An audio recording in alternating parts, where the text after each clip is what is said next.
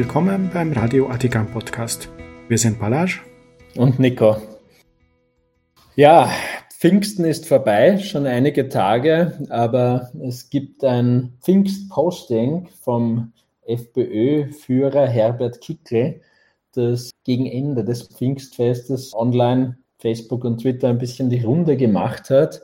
Das ist ein FPÖ-Sujet mit den einleitenden Worten Gedanken zu Pfingsten. Mögen die Regierenden vom Heiligen Geist erfasst werden und für Frieden sorgen. Unterschrieben Herbert Kickl, Bundesparteiobmann. Er schreibt dann noch in dem Posting, Pfingsten ist für Christen das Fest des Heiligen Geistes, der alle Gläubigen erfüllt und miteinander verbindet. Ich wünsche mir, dass auch die Regierenden von dieser göttlichen Erleuchtung erfasst werden und endlich dem Frieden zum Durchbruch verhelfen. Die weltweite Kriegstreiberei mit wechselseitigen Provokationen darf nicht länger fortgesetzt werden, wenn wir auch unseren Kindern eine Welt in Frieden übergeben wollen, schreibt Herbert Kickel. Das ist natürlich spannend, weil Herbert Kickel da, weil man hört, ihn, man, man hört richtig ihn, ihn selbst in der Formulierung dieser Worte, wie, wie er das intoniert und mit welcher Polemik. Äh, er kann es sich auch nicht verkneifen, hier von einer weltweiten Kriegstreiberei zu sprechen mit wechselseitigen Provokationen. Also er meint natürlich Ukraine und Russland, die da wechselseitig provozieren. Anscheinend er ist er mit seiner Sichtweise nicht alleine, aber er liegt da wahrscheinlich trotzdem sehr, sehr falsch. Und äh, was ich an diesem Posting spannend finde, ist dieses Verhältnis zwischen FPÖ, Christentum, katholischer Kirche, das möglicherweise in seiner Zuneigung ein, auch ein wenig einseitig ausgestaltet ist. Aber ob es der katholischen Kirche oder anderen christlichen, christlichen Konfessionen passt oder nicht, es gibt schon ein gewisses ideologisches Naheverhältnis zwischen den beiden. Das hören Vertreterinnen der Kirchen nicht besonders gerne. Und das hören auch diejenigen, die sich formal zu diesen Kirchen bekennen, nicht so gerne, weil sie, und das muss man ehrlicherweise hinzufügen, gerne auch hätten, dass sie die Kirche anders verhält.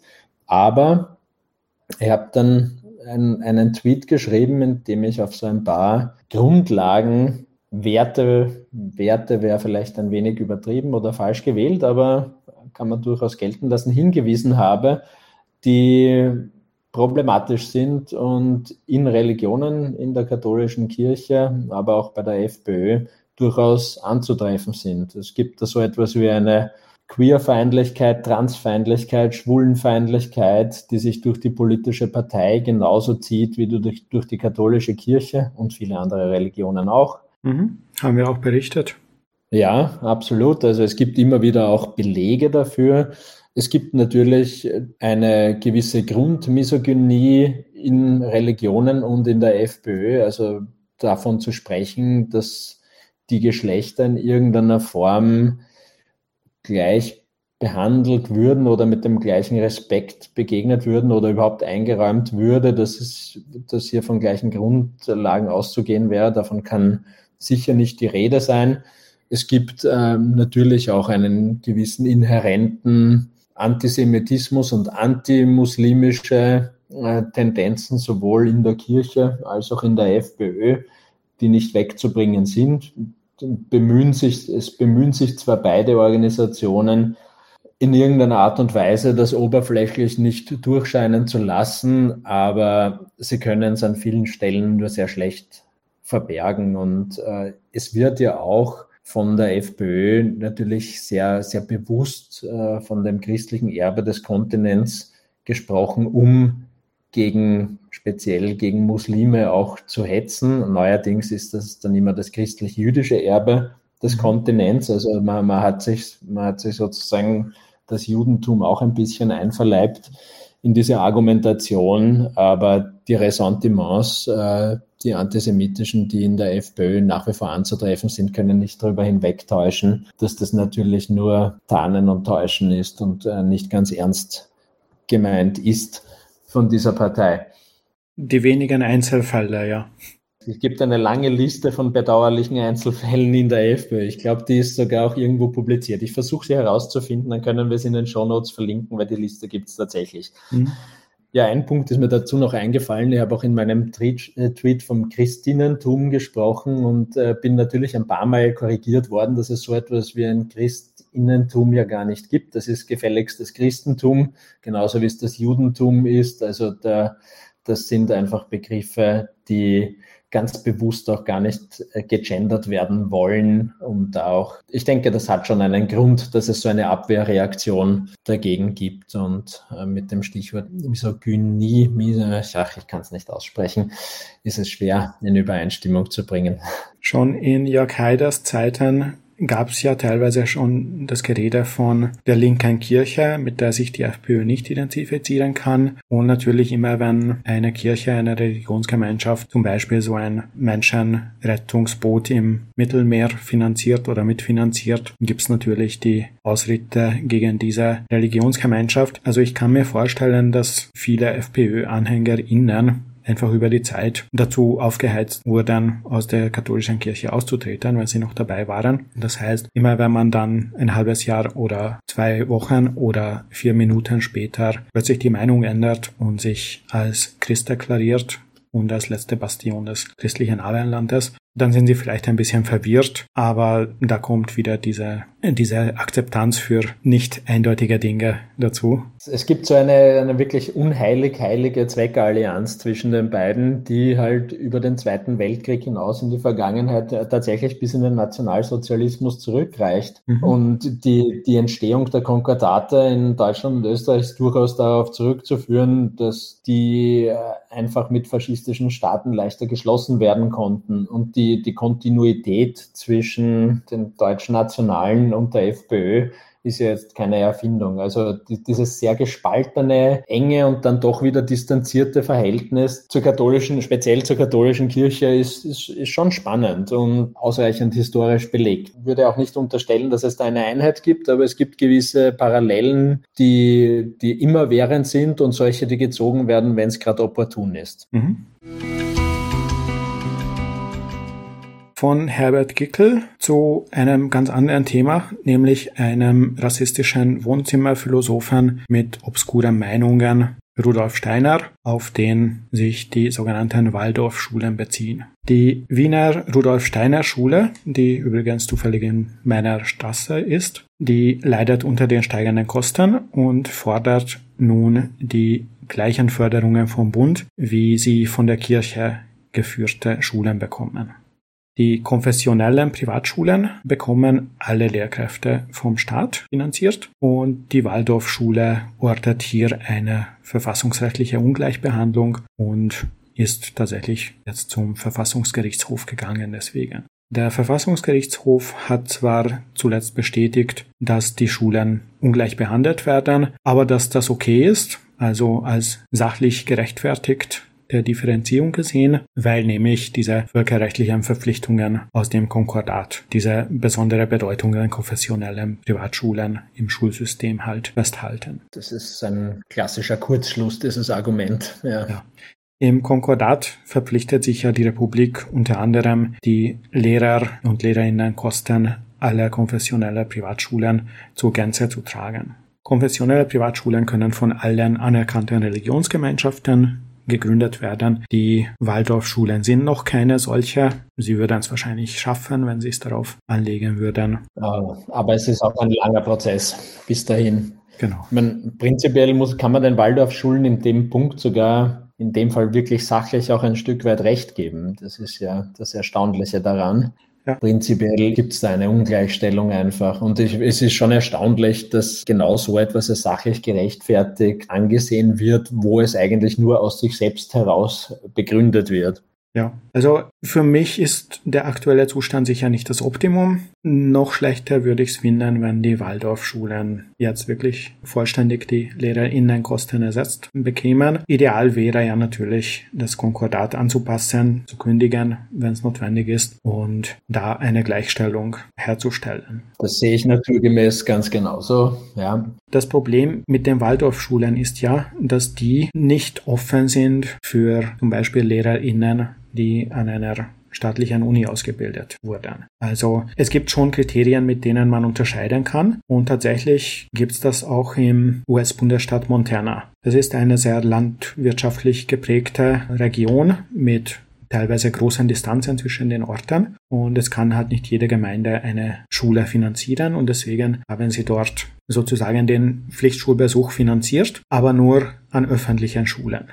Es haben dann zwei christliche Privatschulen geklagt, dass sie bitte auch finanziert werden wollen und sind damit bei diesem neu von Trump umbesetzten obersten Gerichtshof auch durchgekommen und hätten eben laut Entscheidung damit finanziert werden sollen. Aber da hat der Bundesstaat ziemlich klug gehandelt und die Kriterien einfach neu gestaltet. Also vorher war ja das Kriterium, der Staat darf kein Geld an religiöse Einrichtungen geben. Das ist ja in den USA ein, eigentlich eine sehr starke Regel gewesen und in diese Mauer versucht jetzt dieser oberste Gerichtshof Löcher hineinzuschlagen. Und die neuen Regeln lauten so, dass Schulen, die zum Beispiel die Kinder nicht diskriminieren, die die LehrerInnen nicht diskriminieren nach privaten Dingen wie zum Beispiel der sexuellen Orientierung oder nach dem religiösen Bekenntnis, dass diese Schulen das bekommen können und beide christliche Schulen, die eigentlich da gewonnen hätten,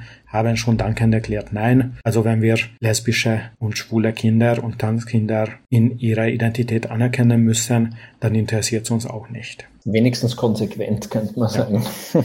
Man könnte ein Gesetz schaffen, auch in Österreich, das eben nicht darauf abstellt, ob eine Privatschule konfessionell oder nicht konfessionell ist, sondern solche Regeln wie einen staatlichen Lehrplan, staatlich kontrollierten Lehrplan und zum Beispiel die Offenheit für die LehrerInnen, die direkt von einer staatlichen Uni dorthin kommen, garantiert. Eventuell sollte auch kontrolliert werden, ob nicht irgendwelche pseudo-magischen und rassistischen Lehrern vom Rudolf Steiner, der ja in Wirklichkeit von nichts eine Ahnung hatte, aber sich in alle möglichen Bereichen versucht hat zu betätigen, indem er sich Sachen ausgedacht hat, also von der Landwirtschaft bis zum Bildungssystem, dass man diese Dinge auch pädagogisch kritisch einmal überprüft.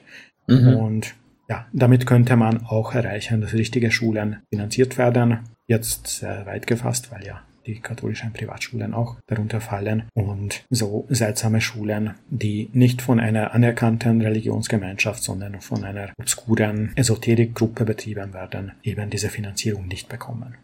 Mhm. Absolut. Also das Unrecht sozusagen dadurch zu verkleinern, dass man es auf andere auch ausdehnt, ist keine gute Idee. Mich erinnert das an einen Fall äh, aus Vorarlberg, der ein paar Jahre zurückliegt, bei dem, glaube ich, auch eine, eine nicht konfessionelle Privatschule diese Vorteile einer konfessionellen Privatschule für sich nützen wollte und, glaube ich, die buddhistische Glaubensgemeinschaft, die auch gesetzlich anerkannt ist in Österreich, als Miteigentümerin oder Mitbetreiberin dieser Schule zu integrieren, damit man eben in den Genuss der konfessionellen Förderung kommt. Ich weiß nicht, ob das tatsächlich durchgezogen wurde, aber man muss ja auch da fast applaudieren, dass das System äh, in dieser Art und Weise zumindest einmal vorgeführt wird. Wenn das dann funktioniert, muss man vielleicht nicht, äh, muss man den Applaus vielleicht wieder stoppen, aber dass diese Dinge einmal thematisiert werden und besprochen werden, ist jedenfalls eine gute Sache. Aber ich meine, in diesem Bildungssystem ist so viel Anachronismus drinnen, dass man gar nicht weiß, wo man anfangen soll, Dinge mhm. zu verbessern. Ja, ein Thema ist ja die staatliche Finanzierung der Lehrkräfte und das andere Thema ist die Anerkennung des Unterrichts, des Lehrplanes. Also es ist automatisch so, dass ein Lehrplan, der von einer anerkannten Religionsgemeinschaft eingebracht wird, anerkannt wird als öffentlich rechtlich gültiger Lehrplan, während es könnten wirklich ProfessorInnen von äh, der Uni sich zusammensetzen in einen Verein und einen Lehrplan schreiben und das wäre ein langwieriger und sehr komplizierter Prozess, den irgendwie bewilligt zu bekommen. Aber es können sich die Mormonen, die Zeugen Jehovas, die Freikristen hinsetzen, eine Lehrplan schreiben, in dem vielleicht Evolution als gleichwertig mit Schöpfungslehre unterrichtet wird. Und weil sie ja anerkannt sind, ist das plötzlich ein offizieller Lehrplan. Also die, diese Umweltschule in Ispertal, die ich in der letzten Folge erwähnt habe, die ist tatsächlich von der Gemeinde organisiert, aufgestellt und finanziert worden. Aber die Zisterzienser von Zwettel haben halt ihren Namen dazu gegeben. Sie fungieren offiziell als Schulerhalter. Damit die Schule diesen damals durchaus neuen Lehrplan durchbekam und äh, damit das halt quasi wie eine staatliche Schule funktionieren kann, mit einem nicht sehr hohen äh, Schulgeld natürlich, weil eine Privatschule das verlangen muss, aber das Gebäude gehört der Gemeinde und es ist die Gemeinde daran interessiert, dass diese Schule da ist. Mhm. Ja, wir haben ein weiteres spannendes Thema. Was glaubt Österreich? Ballas, was glaubt Österreich? Das werden wir hoffentlich bald erfahren, nämlich aus dem österreichischen Rundfunk, wo sich die Hauptabteilung Religion und Ethik gedacht hat, jetzt ist die Zeit dafür gekommen, sich unter diesem Thema einen Schwerpunkt zu setzen. Also dieses Projekt lädt zum Gespräch ein über das, was im Leben zählt. Angesichts der wachsenden Vielfalt österreichischer Lebens- und Glaubenswelten fragt das Projekt nach, woran Menschen heute ihr Herz hängen und wo und worin sie Sinn finden. Ist doch schön, oder? Das, das klingt wunderschön. Ja. Es wird ein multimediales Projekt werden, das sich in mehreren Etappen über das ganze nächste Jahr erstrecken soll. Sie arbeiten da tatsächlich auch mit der Universität Wien zusammen mit einem Projekt der Universität, wo die drei Leitenden zu zwei Dritten aus katholischen TheologInnen zusammengestellt sind. Also wirkliche Experten für die Vielfalt von Religionen und Sinn im Leben. Es gibt dort einen etwas mühsamen Fragebogen, der mit fünf ja ziemlich tendenziös gestalteten offenen Fragen beginnt. Also man muss sich erst echt mal was überlegen, somit wie finde ich Sinn in meinem Leben und was sind wichtige Rituale in meinem Leben. Und dann im letzten Schritt kann man überhaupt so ein Formular, also so ein auswertbares, statistisch auswertbares Formular ausfüllen, wo man dann eine Liste von anerkannte Religionsgesellschaften hat zur Auswahl oder halt eben keine. Das heißt, nicht mal die nicht anerkannten, also kleinen Bekenntnisse kann man dort auswählen. Und natürlich kann man auch wieder nicht differenzieren zwischen, na, ich bin irgendwie konfessionsfrei, beziehungsweise, nein, ich glaube dezidiert nicht an Göttinnen. Ja, es ist eigentlich eine Schande für eine Universität. Ja. Muss man schon sagen. Und das ist halt eben auch das Forschungszentrum Religion and Transformation in Contemporary Society mit eigenem URL. Rat. Ja. ja, die wir verlinken werden. Sie haben einen Red-Blog, wenn man so will. Also es sind, und es sind nicht mal nur theologische Fakultäten daran beteiligt, nämlich auch Sozialrechts- und Kulturwissenschaften und Philosophie mhm. und Bildungswissenschaften sind da auch vereint. Also das ist dann schon ein bisschen irritierend. Ja, aber offensichtlich ist halt federführend immer noch diese Ansicht mit, wir müssen die Religionen, und zwar nur die Religionen und den Glauben in der Bevölkerung untersuchen und beschäftigen uns nicht damit, dass 30 Prozent einfach konfessionsfrei sind und nicht religiös. Also unsere Erwartung, basierend auf der Erfahrung mit der ORF Religionsredaktion ist, dass die zweitgrößte weltanschauliche Gruppe, nämlich die 30 Prozent Konfessionsfreien, wieder einmal vergessen werden dass veraltete und falsche Zahlen über sie zitiert werden und dass die veraltete Ansicht mit Religion als Grundzustand des Menschen weiter propagiert wird. Ja, die Normalisierung des Zustands, ja. Ja. Aber wir lassen uns gerne überraschen. Der Generalintendant Weismann weist ja darauf hin, dass er allen Bürgern und Bürgerinnen verpflichtet sei. Und wenn man das auch auf diese Sendereihe bezieht, dann würde ich erwarten, dass vielleicht weniger Raum den gefährlichen kleinen Gemeinschaften wie den Zeugen Jehovas gegeben wird und vielleicht auch einmal beschieben wird, dass eigentlich die zweitgrößte Gruppe konfessionsfrei ist und mit dem ganzen Zauber und magischen Ritualen nichts am Hut hat. Ja. Also auf Religion ORFAT werden im Rahmen der Serie zusätzliche Videobeiträge geschaltet mit Glauben und Religion werden positiv besetzte Themen wie Freiheit, Hoffnung und Glück verbunden. Das ist natürlich wieder versuchte Propaganda. Diese Dinge hängen ja nicht von Religion ab. Die können davon sogar negativ beeinflusst sein. Aber bei einem Video, was schon online ist, bei Freiheit nennen die jungen Befragten eigentlich nicht unbedingt religiöse Themen zuerst, wenn es darum geht, dass sie beschreiben, was für sie Freiheit ist. Und später dann, wie dann gefragt wird, wie das mit der Religion ist, dann nennen sie dann den gesellschaftlichen Druck, der mit dem Kirchenbesuch bei ihnen am Land verbunden sei. Und sie haben dann auch schon 16 Kurzporträts von anerkannten Religionsgemeinschaften und so weiter. Steht alles auf der ORF Homepage. Also ich werde das weiter verfolgen und wir werden sehen, ob unsere schlimmen, also realistischen Erwartungen erfüllt werden vom ORF. Ich fürchte schon, ja.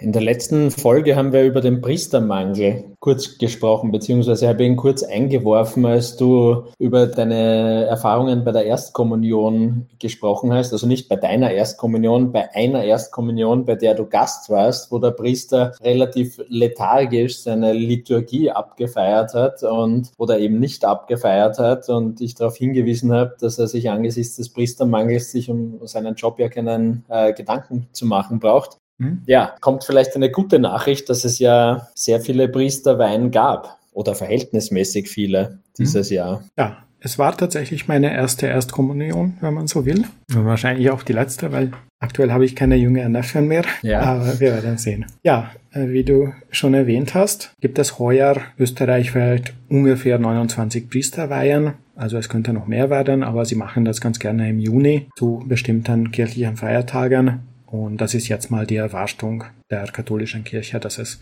diese 29 werden. Es gab natürlich Jahrgänge mit bis zu 39 Priesterweihen, zum Beispiel 2009, aber dann war die Zahl ständig rückläufig und der Tiefpunkt war 2017, 2018 erreicht mit 15 bzw. 17 Priesterweihen. Und jetzt ist es wieder so, dass jetzt schon 29 Priesterweihen stattfinden heuer. Das heißt, das ist ein leichter Aufwärtstrend für die katholische Kirche. 2020 gab es 31, danach 20 im Jahr 2021, 22 im Jahr 2022, damit man sich leichter merken kann und heuer eben dieser 29. Ja, die Frage ist natürlich, kann man bei so einer kleinen äh, Fallzahl überhaupt noch mit statistischen Methoden arbeiten? Hilft uns da Kolmogorov, Smirnov? Du bist Experte da. Nein, also solche solcher Dinge sind natürlich zu erwarten, solche Änderungen.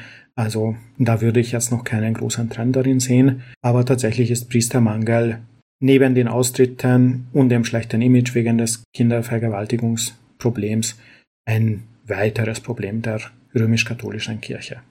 Von den 29 Priesterkandidaten, ich gendere das bewusst nicht, es geht ja um die römisch-katholische Kirche, also von den 29 sind 10 aus Österreich, acht aus Deutschland und der Rest verteilt sich auf verschiedene andere, großteils außereuropäische Länder. Wir wissen nicht, wie viele von den 29 sogenannte Weihepriester werden. Normalerweise ist das irgendwo bei zwei Drittel. Also das wären um die 20 Priester, die dann tatsächlich in den Diözesen ihren Dienst verrichten und sonntags Zauberkekse verzaubern. Die anderen gehören Orden an und tun dort andere sicherlich sehr wichtige Dinge, nur halt eben nicht die Mitgliederbetreuung. Vorjahr war das Durchschnittsalter der Neugeweihten ziemlich niedrig mit 32,6 Jahren. Das ist relevant, weil die Priester so theoretisch länger im Dienst stehen können. Die römisch-katholische Kirche lässt ja die Priester nicht einfach mit 65 in Pension gehen, sondern es ist relativ üblich, dass sie mit über 70 noch arbeiten müssen, bis sie wirklich nicht mehr können.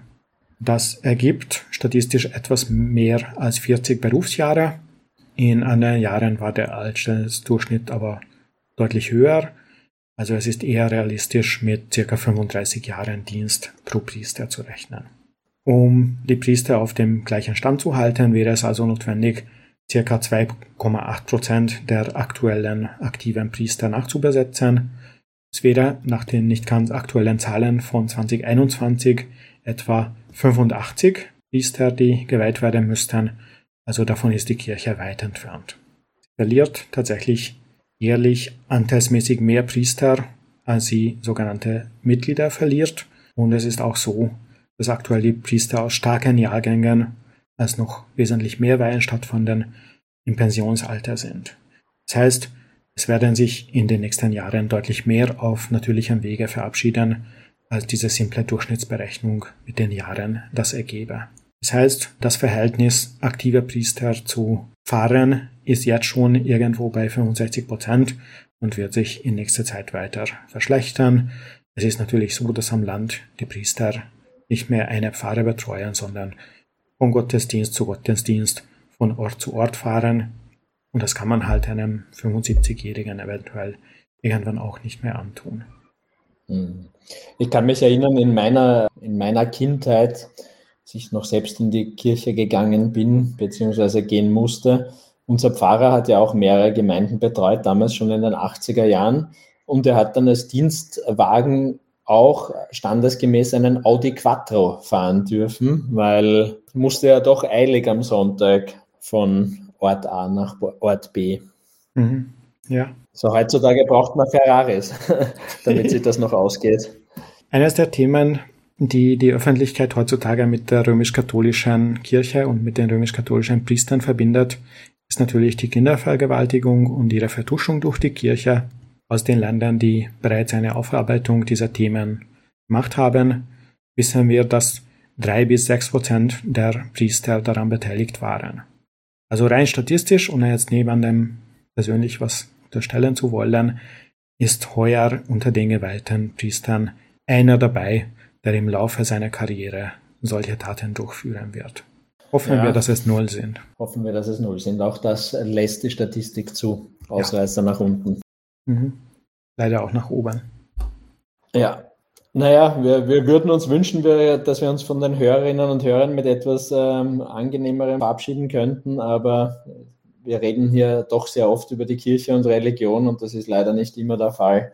Naja, in dem Sinn, danke fürs Zuhören und einen schönen Sommer. Wir hören uns zwischendurch. Ja, und wenn ihr schöne, positive, erfreuliche Themen mit Bezug auf Religion habt, einfach schickt uns ein Feedback. Wir behandeln das gerne in der nächsten Folge oder in einer der nächsten Folgen. Danke fürs Zuhören. Bis zum nächsten Mal. Ciao.